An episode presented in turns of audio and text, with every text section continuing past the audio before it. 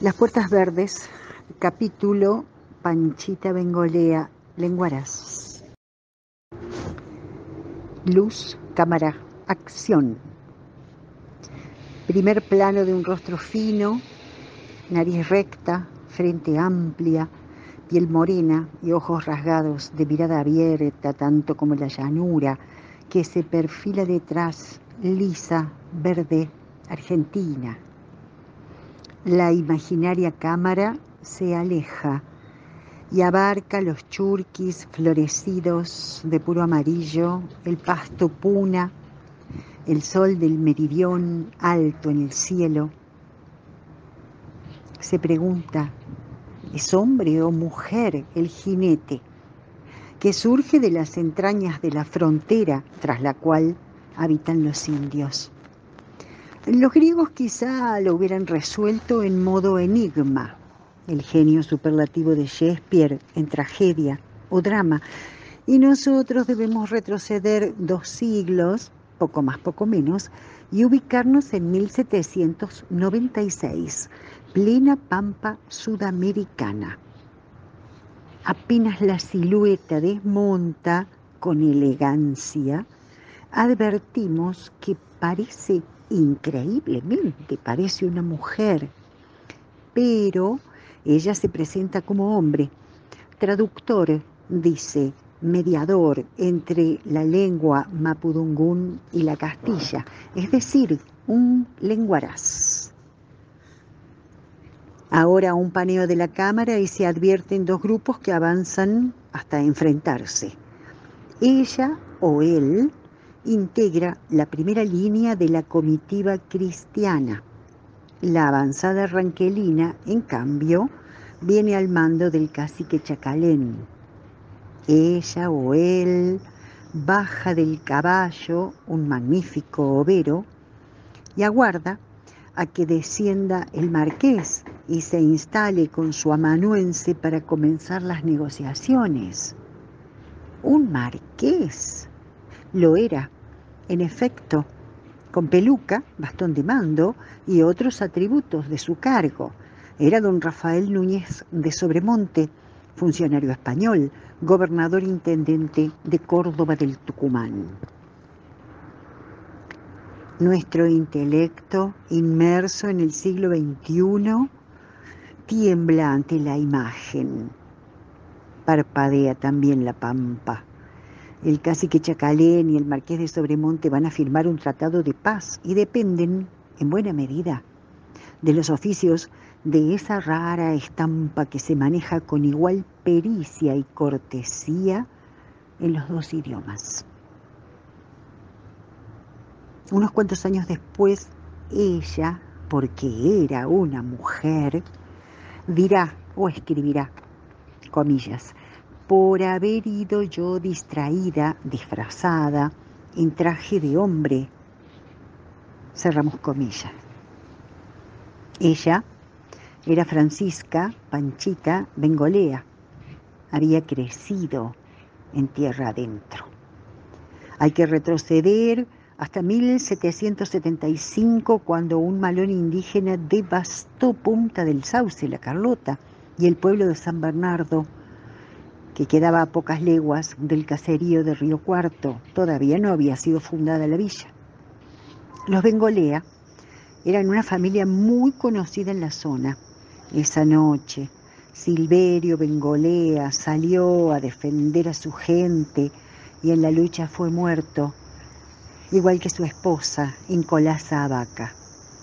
Los indios llevaron esa vez 57 cautivos entre ellos una niña llamada Francisca, sus cuatro hermanas y un hermano varón.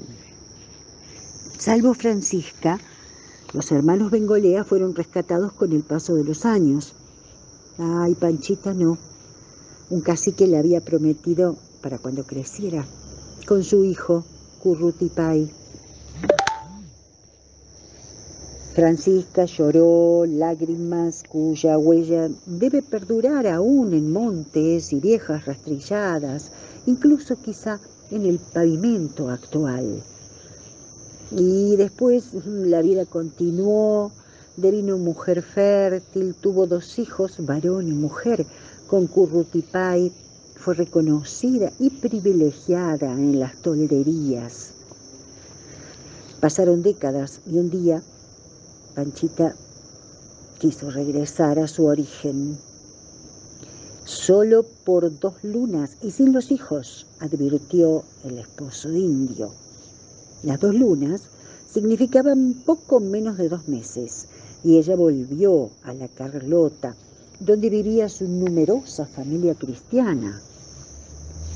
Permaneció más de dos lunas, mucho más.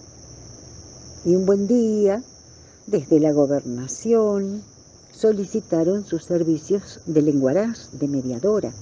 Había que lograr un acuerdo que pacificara la frontera y le permitiera a la corona española que estaba lejos, pero muy atenta siempre, que le permitiera a la corona española controlar territorios coloniales.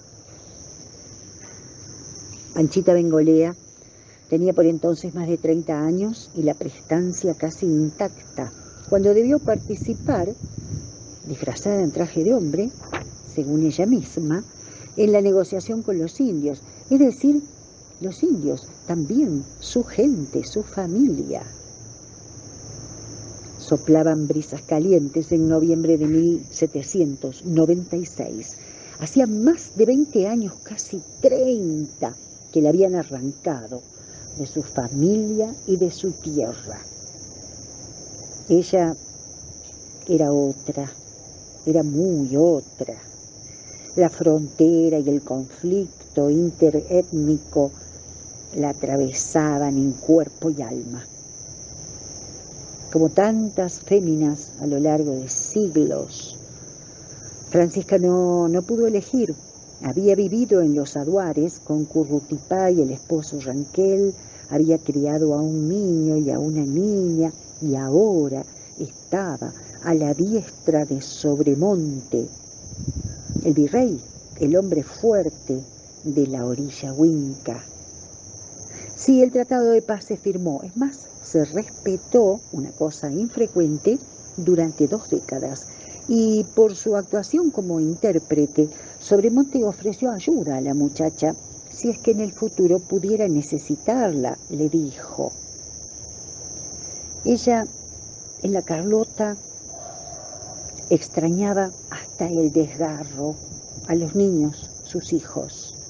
Los imaginaba crecidos, sanos, hermosos, rezando el Padre Nuestro que les enseñara y a la vez participando del Unguillatún o rogativa Ranquel, las pruebas vivientes del obligado mestizaje. Y en 1805, casi diez años después de la firma del acuerdo de paz, Panchita recordó y reclamó aquella oferta del marqués de Sobremonte, quien actuara como virrey. Textualmente la solicitud que envía al que todavía era virrey del Río de la Plata, Rafael de Sobremonte, dice, abro comillas, cautiva que fui de estos indios fronterizos y criada con el cacique Curritipay, hijo de Rizinquemán, quiero poder sacar a mis dos hijos que tuve en los indios. Cierro comillas. El ruego de Francisca Bengolea no fue escuchado. Quizá la voz de una mujer una vez más no despertaba ecos en corazones de la política o del poder. Tal vez no convenía en ese momento hacer lugar al pedido desesperado de una madre. El caso es que mm, el comandante de la frontera sur, Simón Gorordo, consideró que a esos hijos, a la niña y al niño, no les correspondía la condición de cautivos, sino que eh, habían sido engendrados en tierra adentro, en tierra ranquel, y por lo tanto le asistía al padre, Currutipay, el derecho de mantener a los hijos a su lado. Y, y así sucedió. ¿Qué fue de esa niña y ese niño? En este caso, La historia no nos ayuda. Tal como escribió Susana Dillon en su libro Mujeres Reveladas, los descendientes de Panchita Bengolea se pierden en las tolvaneras de la tierra incógnita, en el misterio del éxodo de una raza perseguida.